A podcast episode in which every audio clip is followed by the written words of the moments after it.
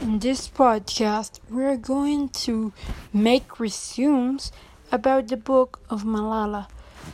This book that take the stories of Malala Yousafzai, the winner of the Nobel Prize